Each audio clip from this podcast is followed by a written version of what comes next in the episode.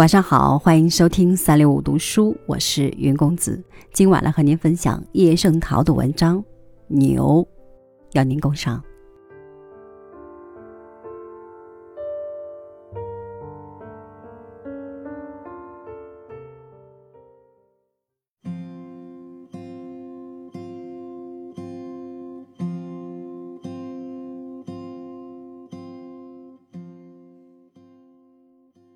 在乡下住的几年里，天天看见牛。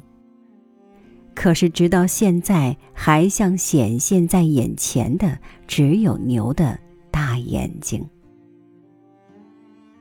冬天，牛拴在门口晒太阳，它躺着，嘴不停的搓磨，眼睛就似乎比忙的时候睁得更大。牛眼睛好像白的成分多。那是惨白。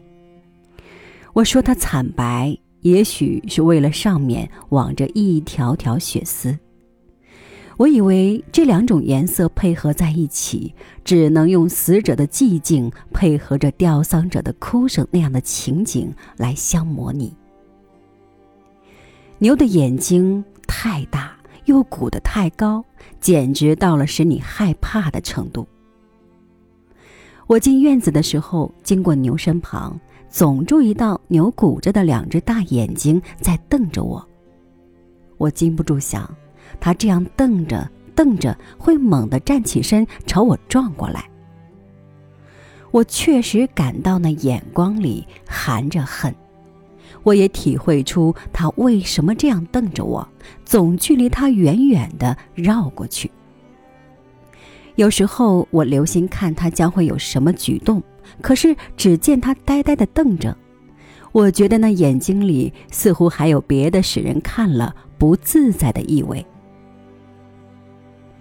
我们的院子里有好些小孩，活泼天真，当然也顽皮。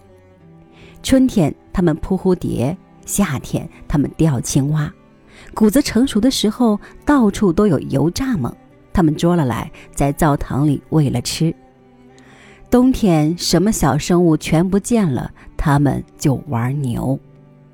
有好几回，我见牛让他们惹得发了脾气，他绕着拴着他的木桩子一圈一圈的转，低着头，斜起脚，眼睛打脚底下瞪出来，就好像这一撞就要把整个天地翻个身儿似的。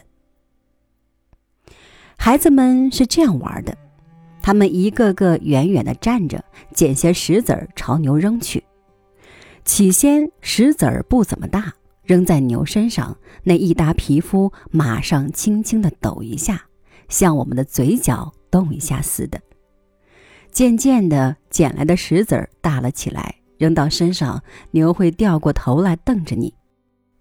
要是有个孩子特别胆儿大、特别机灵，他会到竹园里找来一根毛竹，伸得远远的去撩牛的尾巴，戳牛的屁股，把牛惹起火来。可是我从未见过他们撩过牛的头。我想，即使是小孩，也从那双大眼睛看出使人不自在的意味了。玩到最后，牛站起来了。于是孩子们轰的一声四处跑散，这种把戏我看得很熟很熟了。有一回正巧一个长工打院子里出来，他三十光景了，还像孩子似的爱闹着玩。他一把捉住一个孩子，莫跑！他说：“见了牛都要跑，改天还想吃庄稼饭？”